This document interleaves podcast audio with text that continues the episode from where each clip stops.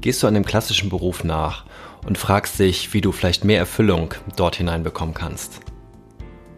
Und möchtest du vielleicht mit etwas, was zurzeit noch dein Hobby ist, diesen Beruf erweitern, um mehr Lebenssinn und mehr Lebenserfüllung in deiner Berufung zu finden? Mein Name ist Sven André Köpke und ich heiße dich herzlich willkommen zu meinem Podcast Mach es einfach. Dein Selbstmanagement für ein produktives, selbstbestimmtes und glückliches Leben. Und für diese schwierigen Fragen, also diese Kombination aus einem klassischen Beruf und äh, das, was man vielleicht so früher nebenbei gemacht hat und jetzt sozusagen mit in diesen Be Beruf integrieren möchte, habe ich mir professionelle Verstärkung geholt. Ich freue mich auf ja, eine gute Dreiviertelstunde geballte Inspiration und neue Impulse mit einem ganz besonderen Gast. Und wünsche dir dabei viel Spaß.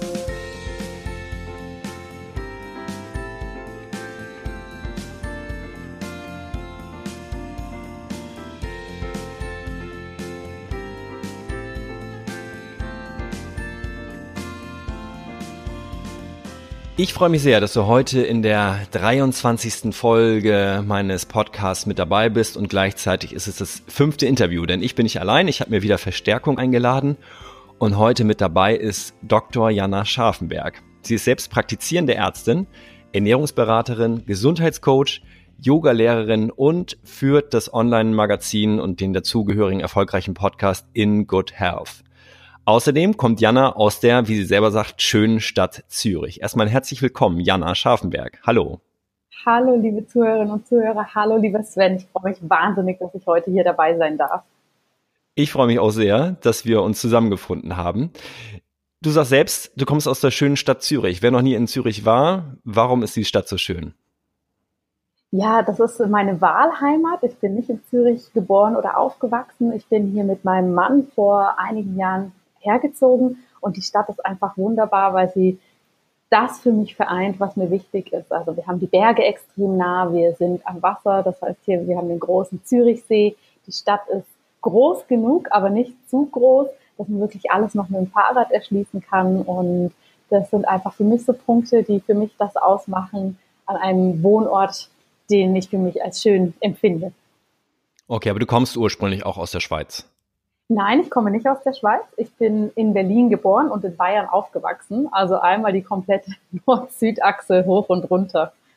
Ah, okay. Jetzt habe ich gerade eben schon äh, gesagt, was du alles machst, wer du alles bist. Wenn du dich selbst beschreiben solltest, äh, wie würdest du dich beschreiben? Vor allen Dingen auch ja im Hinblick auf die Sachen, die du in Anführungsstrichen beruflich machst, wenn das deine Berufung ist.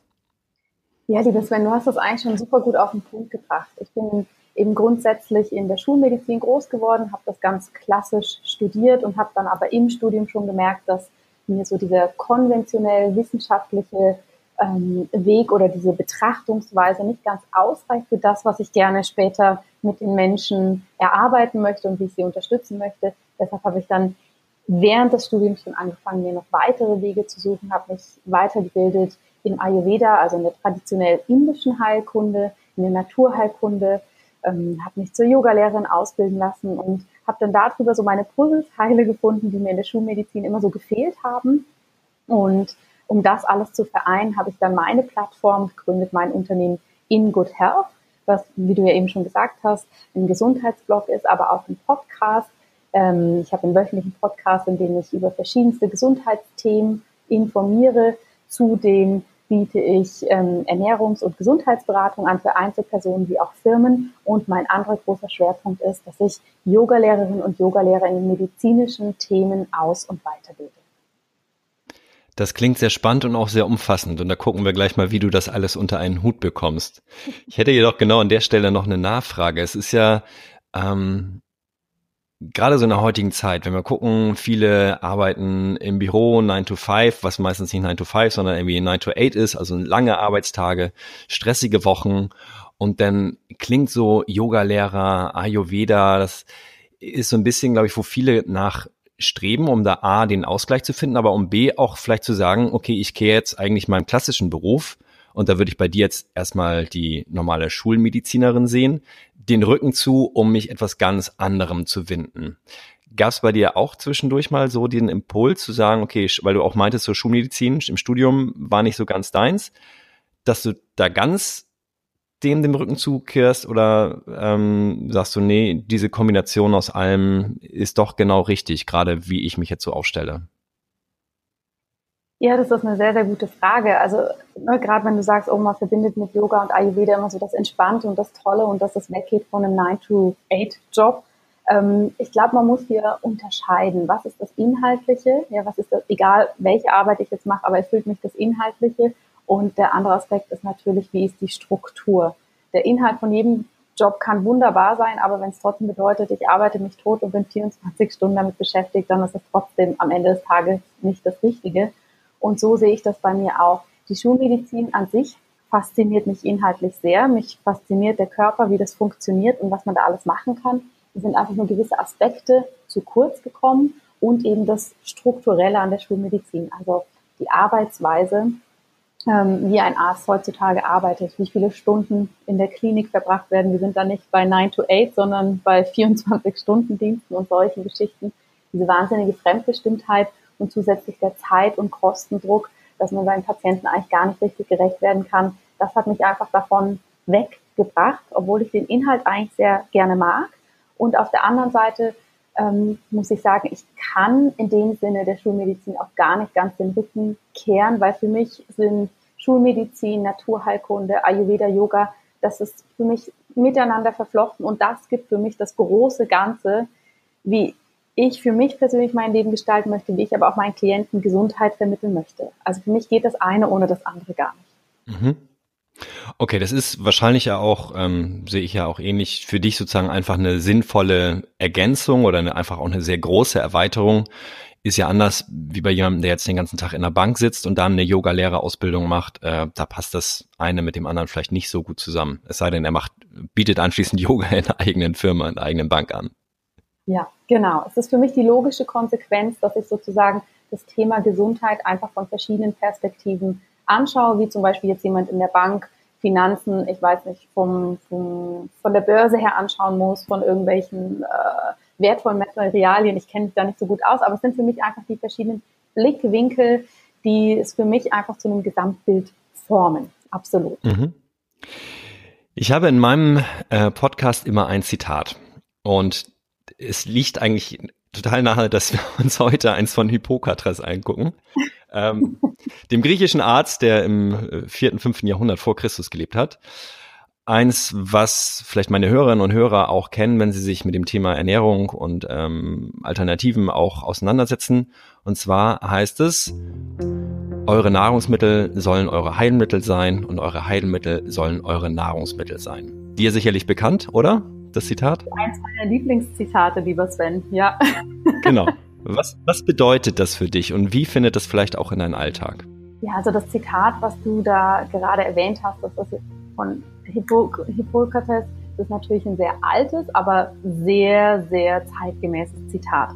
Denn es ist genauso, alles, was wir in uns aufnehmen, also was wir an Nahrung zu uns nehmen, daraus wird letztendlich unser Körper gebaut.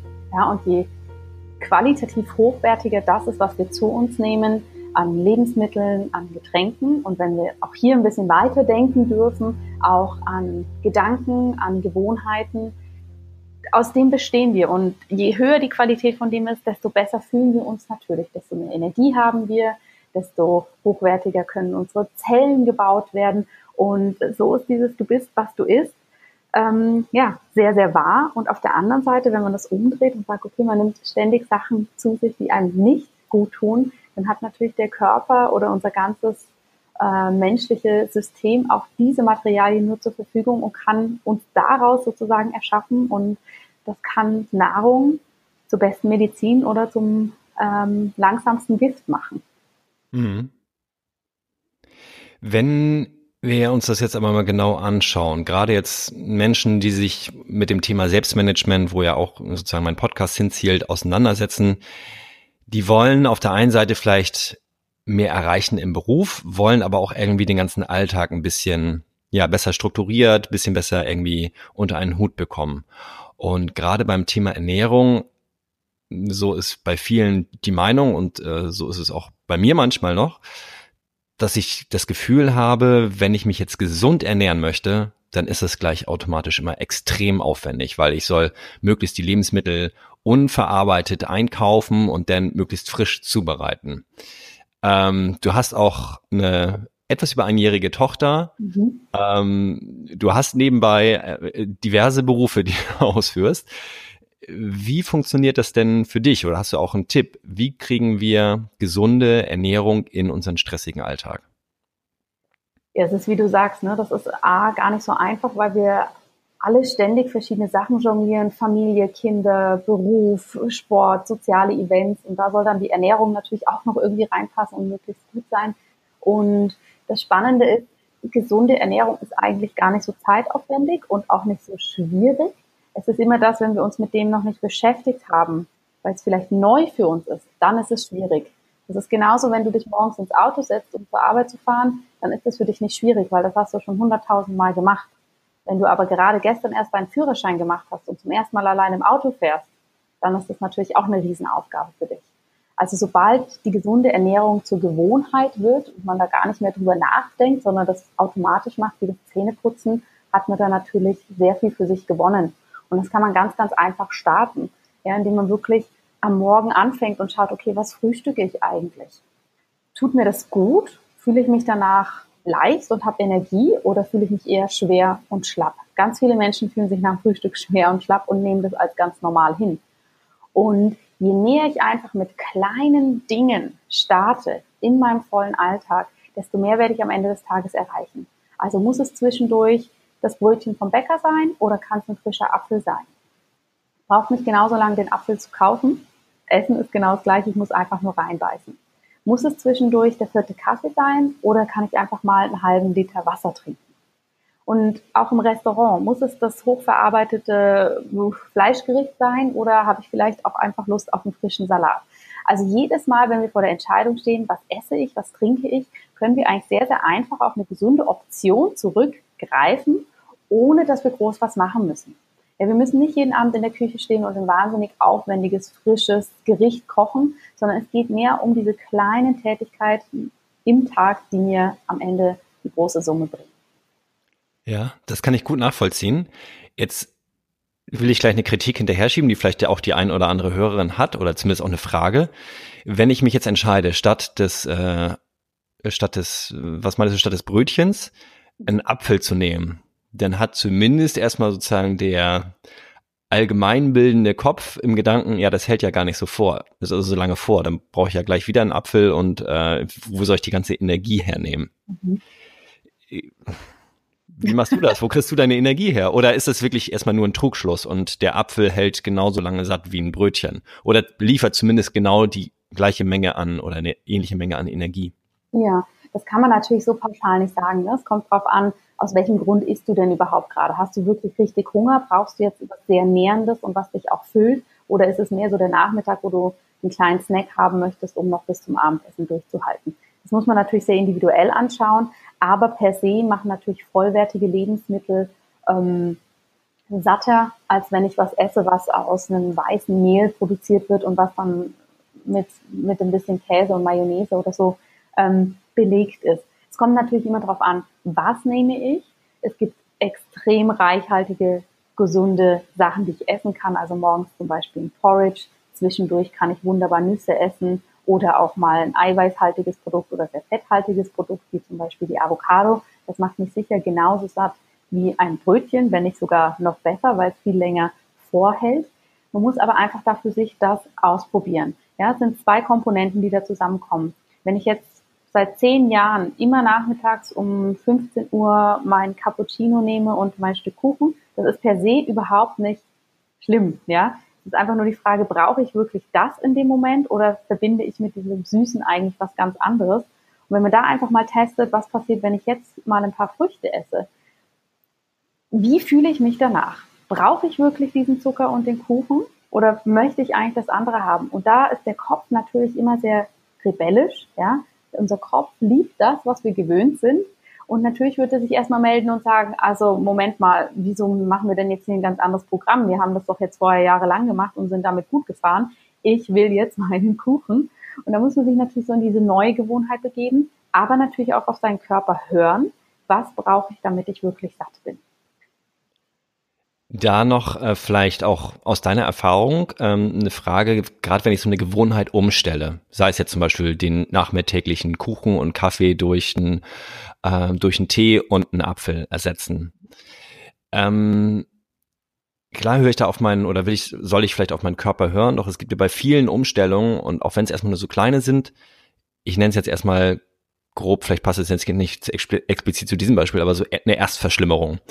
Ähm, also, dass mein Körper erstmal auch im Nachgang rebelliert und vielleicht sagt so, mh, hm, so Rohkost am Nachmittag liegt mir dann vielleicht auch schwer im Magen, weil mein Körper nicht dran gewöhnt ist und ich dann gleich sozusagen den Trugschluss, na, okay, hat ja, hat ja eh nicht geklappt. Also mhm. mein Körper mag das ja gar, gar nicht, beschwert sich dann irgendwie auf andere Art und Weise. Wie lange müsste ich sozusagen so eine neue Gewohnheit vielleicht auch erstmal der Raum geben und Zeit ähm, geben, bis ich anschließend wirklich mein, in meinen Körper spüren kann und merken kann, okay, das hilft mir, das bringt mir etwas. Ja. Ja, mittlerweile nennt man das so in der Ernährungspsychologie nicht mehr Erstverschlimmerung, sondern einfach Erstreaktion. Okay, ja. es zeigt einfach nur, und das ist eigentlich, auch wenn es sich erstmal paradox anhört, aber das ist eigentlich was Positives. Ja, weil es zeigt ja, aha, mein Körper kann auf etwas, auf einen neuen Impuls reagieren, den ich ihm sozusagen anbiete. Ja, Dramatische ist eigentlich, wenn wir so fest in einem Muster sind, dass unser Körper eigentlich nicht mehr auf einen neuen Impuls reagiert.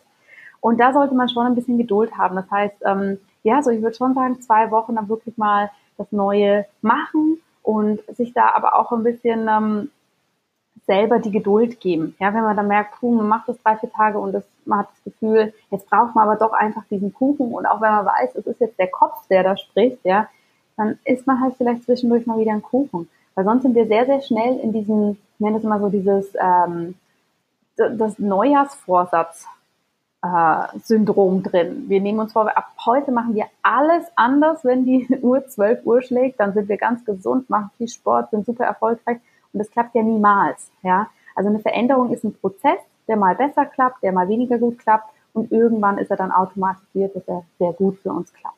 Und das funktioniert aber nur, wenn wir uns auch wirklich Zeit und Raum geben, da auf uns zu hören. Weil, wenn wir mal ganz ehrlich sind, wie häufig sitzen wir eben auch da und snacken irgendwas nebenbei, während wir arbeiten und am Computer sind und nehmen eigentlich überhaupt nicht wahr, was wir da aufnehmen. Das ist ja, sagen wir mal, noch der Schritt vorher. Erstmal dieses Bewusstwerden für das, was ich eigentlich mache und was ich auch zu mir nehme. Weil du es gerade ansprichst, es geht ja, ähm, fasse ich das mal so ein bisschen weiter. Es, viele Menschen streben nach Selbstoptimierung, da gehört sicherlich auch das große weite Feld Selbstmanagement dazu.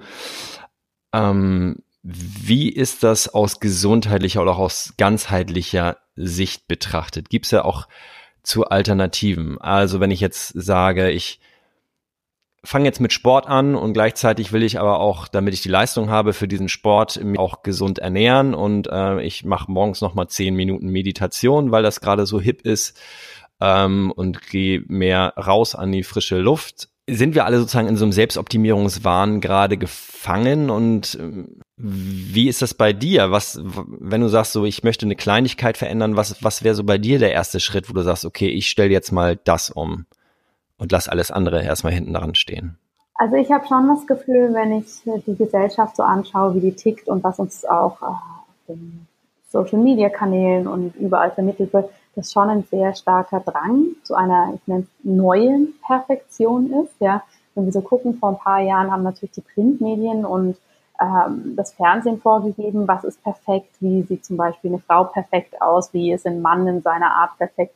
Und mittlerweile haben wir da natürlich ganz neue Bilder über die Social Media Kanäle, die ähm, zum einen inspirierend sein können, aber zum anderen natürlich auch ein bisschen Angst einflößen, ja, weil das sind ja plötzlich normale Menschen, die auch sowas geben können. Und da darf man sich natürlich nicht so unter Druck setzen lassen, weil Perfektion ist letztendlich nichts als eine Illusion. Also wir werden niemals perfekt sein, weil äh, das funktioniert einfach nicht. Wenn man davon ausgeht, wir wollen perfekt sein, dann gehen wir davon aus, dass wir irgendwo in einem Mangel sind, ja, dass irgendwas mit uns nicht stimmt. Und das kann ich eigentlich auch ganz schön mal aus ayurvedischer Sicht erklären. Der Ayurveda sagt, wir sind nie, niemals perfekt, wir sind aber alle vollkommen. Also eigentlich wissen wir in uns drin, was wir brauchen, was uns gut tut. Das ist quasi unsere innere Stimme oder Intuition. Und leider mit dieser lauten Welt und dieser sehr schnelllebigen Welt, die wir um uns herum haben, haben wir alle so ein bisschen verlehrt, auf diese innere Stimme zu hören. Das ist natürlich was, was wir durch die Meditation wieder schulen können ähm, und auch einfach dadurch, dass wir Pausen einlegen im Alltag. Das heißt, es macht meiner Meinung nach gar keinen Sinn, sich einen großen Plan zu machen, ah, okay, jetzt meditiere ich, danach mache ich das, dann wollte ich das noch machen und dann noch den grünen Smoothie und dann gehe ich noch raus, sondern dass man wirklich situativ für sich entscheidet, was tut mir jetzt am besten? Was brauche ich jetzt? Und das versuche ich jetzt gerade, wo ich ähm, naturgemäß weniger Zeit für mich selber habe durch meine kleine Tochter, wirklich in den Alltag einzubauen. Dass ich wirklich, wenn ich merke, jetzt bin ich gerade irgendwie müde oder angespannt, dass ich dann schaue, was kann ich mir jetzt selbst Gutes tun. Und es kann in der einen Situation sein, ich mache einen kurzen Powernap, in der nächsten kann es sein, ich rolle meine Yogamatte aus und mache ein paar Übungen oder ich gehe raus an die frische Luft. Und manchmal, das muss ich natürlich auch ganz ehrlich sagen, ist es vielleicht auch mal ein Stück Schokolade. Ja, einfach dieses Soul Food. Und das ist für mich so das, was ich auch versuche mit meinen Klienten umzusetzen. Wir brauchen nicht den riesen Plan, einen durchgetakteten Tag, wie wir unsere Gesundheit noch optimieren können, sondern es ist mehr dieses im Moment sein und da entscheiden, was tut mir jetzt eigentlich gut. Höre ich daraus, dass du keine, ich sag mal, diese klassischen Routinen hast, gerade so eine Morgenroutine, es gibt Menschen, die haben eine Abendroutine, sondern dass du jeden Tag morgens und auch im Laufe des Tages schaust, was tut dir gerade gut und gehst dem nach? Im Grunde ja. Ich habe natürlich, sagen wir mal, so eine grobe Morgenroutine und eine grobe Abendroutine. Die sieht aber mehr aus, dass ich versuche, mir am Morgen und am Abend bewusst nochmal Zeit für mich zu nehmen, wo dann wirklich Telefon aus ist, Computer aus ist. Ich für ähm, idealerweise im Moment für mich allein bin. Das können 20 Minuten sein, das können aber auch manchmal nur 5 Minuten sein, je nachdem, was der Tag so hergibt. Und in der Zeit schaue ich wirklich, was brauche ich jetzt. Das heißt, meine Abendroutine kann das eine Mal sein, dass ich eine lange warme Dusche nehme. Das nächste Mal kann es eine Meditation sein kann sein, ein paar Seiten zu lesen. Ähm, ich habe das lang für mich gemacht, dass ich so meine fixe Morgen- und Abendroutine hatte. Das hat auch gut funktioniert, wenn ich wusste, okay, ich habe morgens eine halbe Stunde für mich Zeit und das ist so. Ähm, jetzt aber vor allem mit meiner Tochter, wo der Tag einfach auch mal zu unterschiedlichen Zeiten beginnt und ich natürlich auch mit ihr in den Tag starten möchte, schaue ich eher, was habe ich jetzt an Zeit und was tut mir jetzt am besten. Also ich bin von diesem ganzen fixen Schema weggekommen ich habe auch ehrlicherweise immer äh, gedacht, das würde mir so gut tun, wenn ich morgens genau weiß, jetzt mache ich das, das und das. Und jetzt merke ich aber eigentlich, dass es mir viel besser tut, wenn ich auf mich höre und dementsprechend mhm. reagiere. Ich glaube, es kann ja erstmal auch helfen, sich an der Routine lang zu hangeln. Also ich habe zum Beispiel eine, eine, Morgenroutine, die relativ kurz ist, aber wo ich einfach sage, okay, die ersten vier Steps sind immer die gleichen. Ähm, und es kann aber dann auch ja helfen, sozusagen durch diese Routine eine, eine Ruhe auch in den Morgen zu kriegen, um dann vielleicht nach und nach immer ein bisschen besser auf sich hören zu können, ne? also auf seinen Körper hören, was sind die eigenen Bedürfnisse.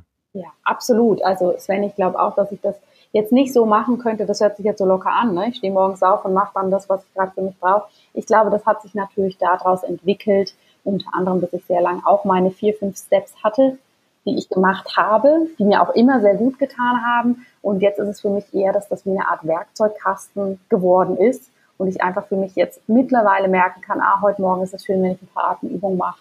Nee, jetzt ist es schön, wenn ich das und das mache. Aber ich glaube, wenn man noch nie sich mit dem Thema Morgenroutine oder Routine allgemein auseinandergesetzt hat, dann ist es natürlich schwierig, da gleich in das Intuitive reinzugehen. Weil durch eine fixe Routine merke ich ja auch erstmal, was gibt es eigentlich alles und wie möchte ich das für mich integrieren? Absolut, mhm. das sehe ich genauso. Jetzt haben wir eingangs erwähnt, du bist praktizierende Ärztin. Wenn ich das richtig ähm, auch aus deinem Podcast rausgehört habe, arbeitest du sozusagen in Teilzeit als Ärztin in einer Praxisgemeinschaft?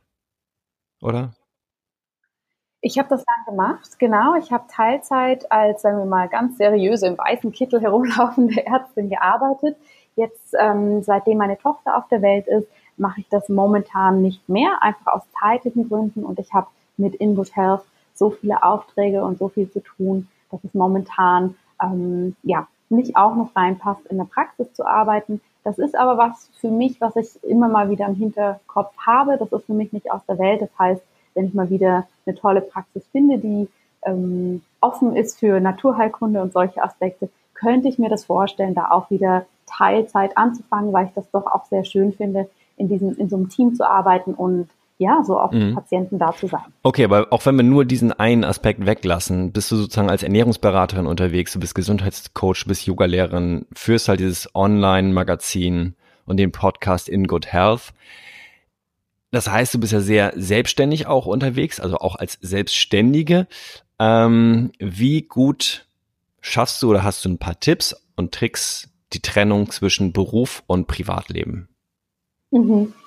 Ja, also es stimmt. Ich habe, ich tanze quasi auf vielen verschiedenen Hochzeiten, ähm, obwohl sich das für mich gar nicht so anfühlt, weil es für mich wieder das große Ganze ist, einfach ähm, sozusagen mit verschiedenen Rollen. Ne? Das kann mal ein Vortrag sein, dann habe ich äh, meine Einzelklienten, dann meine Yogalehrer, die ich aus- und weiterbilde und dann natürlich das Ganze, was ich in der Online-Präsenz noch mache. Ähm, ich für mich merke, ich bin von der Persönlichkeit eigentlich relativ strukturiert. Das heißt, eine Struktur ist ziemlich wichtig. Also ich schreibe mir zum Beispiel am Anfang der Woche einen Wochenplan, in dem ich wirklich mir genau aufschreibe, was mache ich an welchem Tag. Das hilft mir sehr. Versuche da auch genü genügend ähm, freie Puffer zu lassen, ja, weil das kennst du wahrscheinlich auch, wenn du dich mit Selbstmanagement beschäftigst. Man hat ja häufig das Gefühl, man könnte eine Aufgabe viel schneller erledigen, als es dann eigentlich ist. Das heißt, ich versuche weniger einzuplanen, als, als ich denke, dass ich das schaffe. Und was mir hilft und was ich von vielen Selbstständigen höre, dass sie das auch machen, ist auch ähm, das energetisch zu bündeln. Das bedeutet, dass ich wirklich schaue, okay, heute ist zum Beispiel jetzt, wo wir sprechen, Freitag.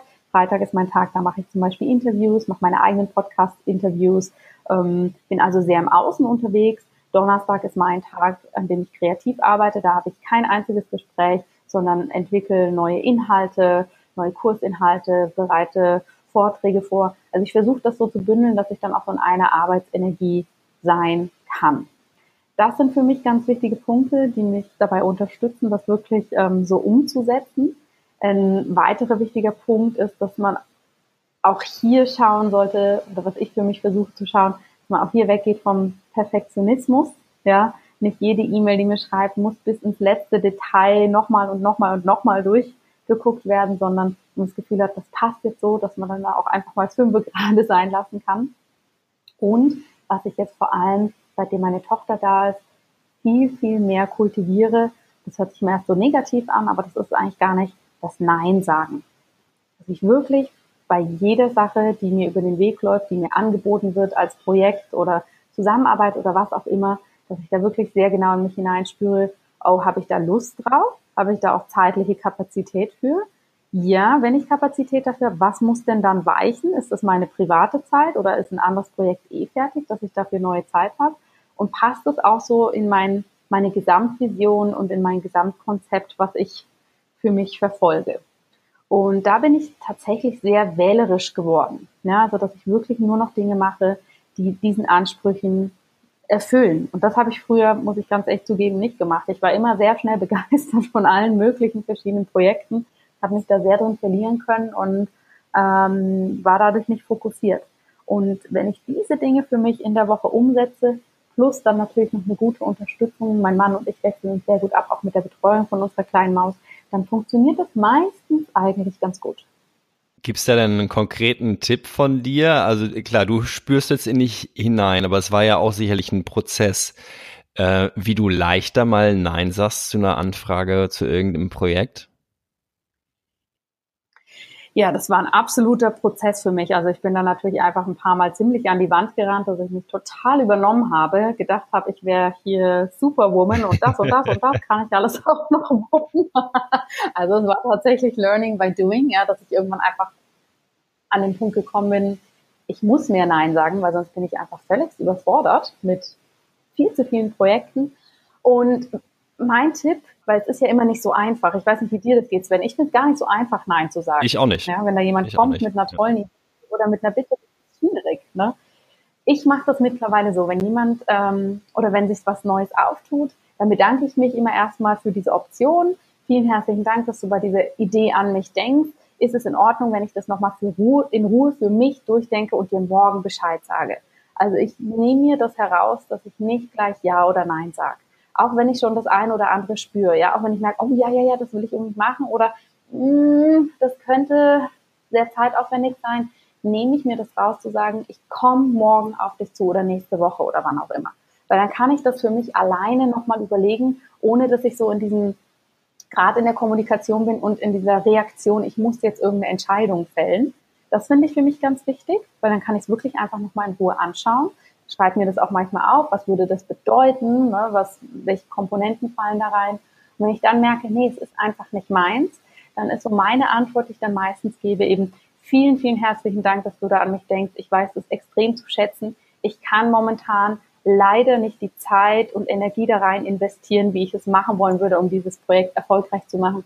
Deshalb kann ich momentan hier nicht mitmachen. Und mittlerweile, das ist für mich schon ein Schritt weiter, gehe ich auch weg von dem ich kann nicht hinzu ich möchte nicht, um einfach nochmal mehr in der Selbstbestimmung zu sein.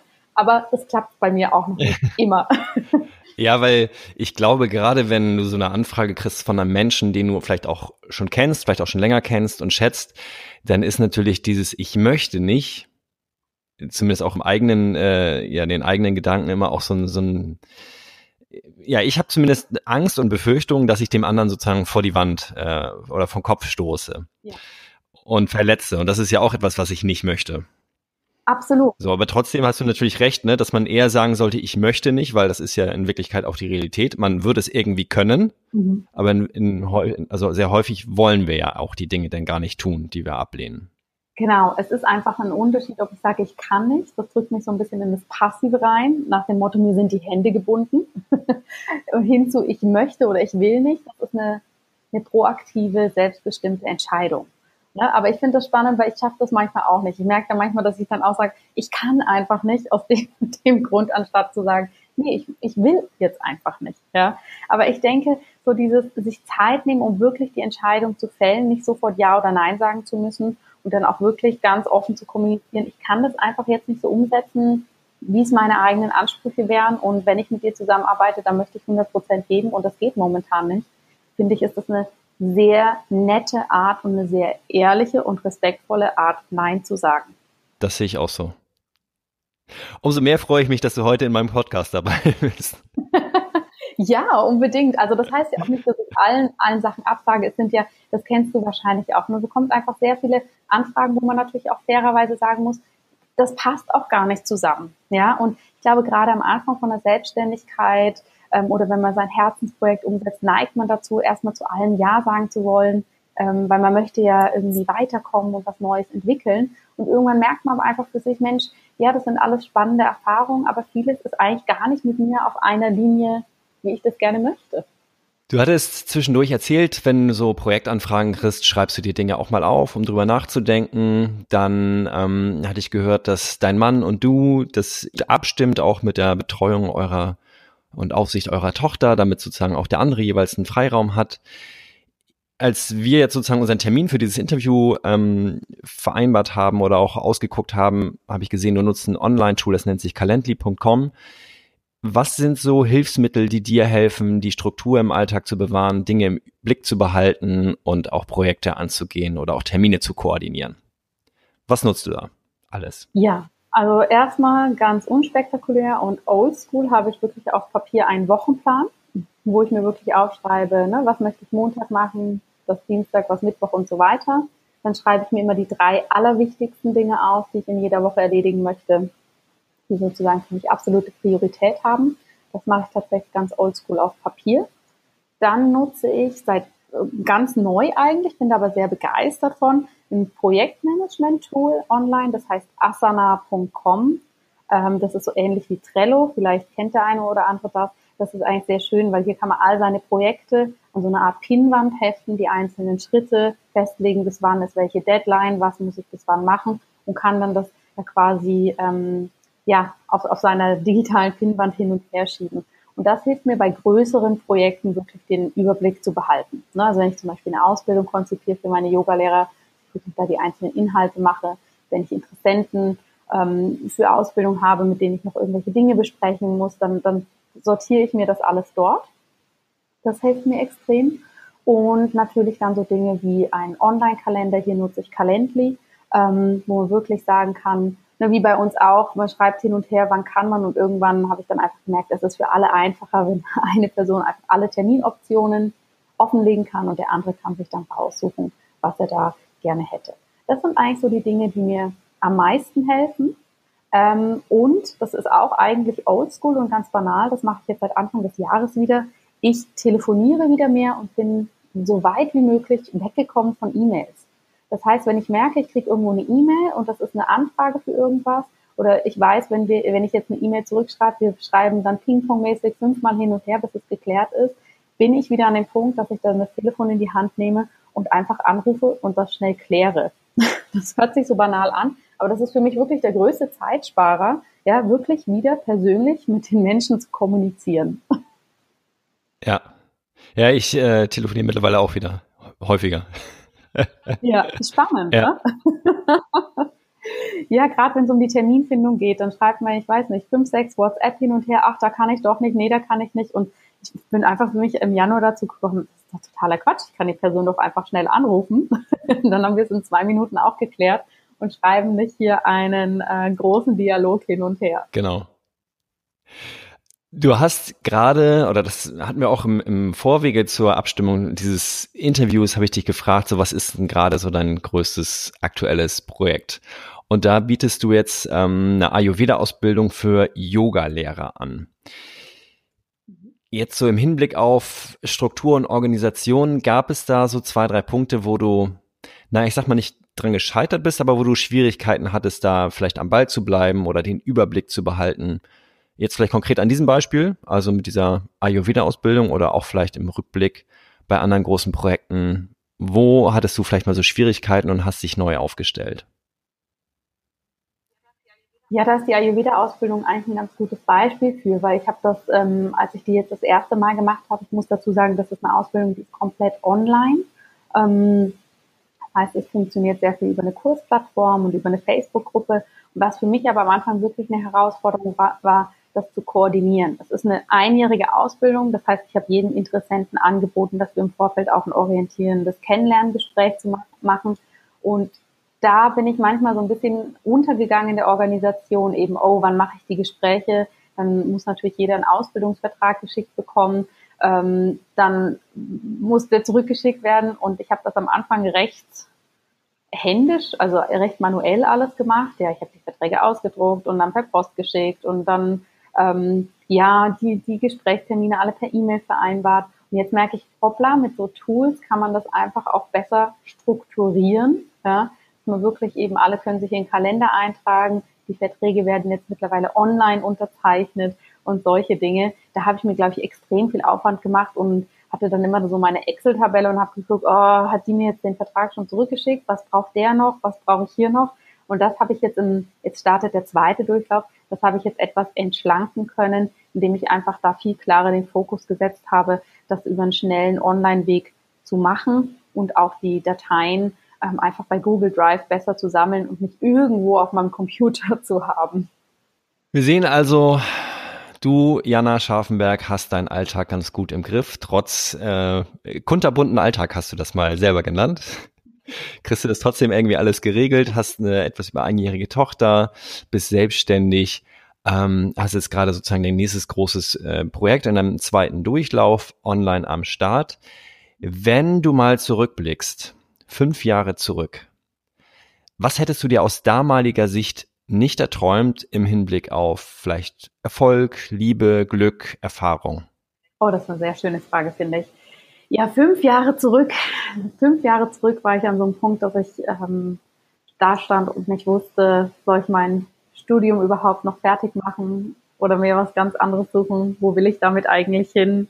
Und das natürlich in so einem Umfeld, wo alle um mich herum Ärzte werden wollten, in der Klinik Karriere machen und sich keiner vorstellen konnte, dass man das nicht so toll findet. Ähm, also da habe ich mir einfach gar nicht vorstellen können, dass A so möglich ist, ähm, wenn man doch aus einem sehr konventionellen Ausbildungsbereich kommt, einfach komplett sein eigenes Ding zu machen. Das hätte ich mir niemals erträumen lassen. Ähm, dann, obwohl es natürlich immer Höhen und Tiefen gibt und viel Arbeit, dass es doch auch einfach umsetzbar ist, wenn man dann doch einfach macht. Ja, das hätte ich damals irgendwie nicht so erwartet. Und ähm, dass die Selbstständigkeit auch so viel Spaß machen kann.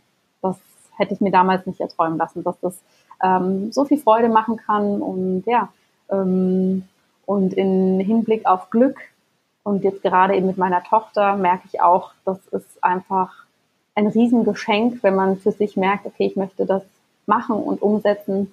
Wenn man dann natürlich merkt, okay, man kann seinen beruflichen Traum auch mit der Familie, ähm, natürlich gibt es auch da manchmal stressige Zeiten, aber dass man es im Großen und Ganzen so für sich umsetzen kann, wie man das möchte.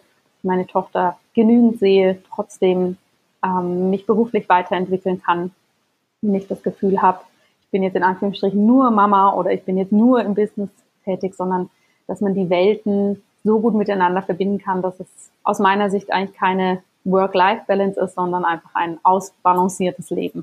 Da leitest du schon perfekt über auf meine nächste Frage. obwohl wir uns nicht abgesprochen nee, haben. Nee, obwohl wir uns wirklich nicht abgesprochen haben. Ähm, und zwar heißt ja mein Podcast Mach es einfach, dein Selbstmanagement für ein produktives, selbstbestimmtes und glückliches Leben.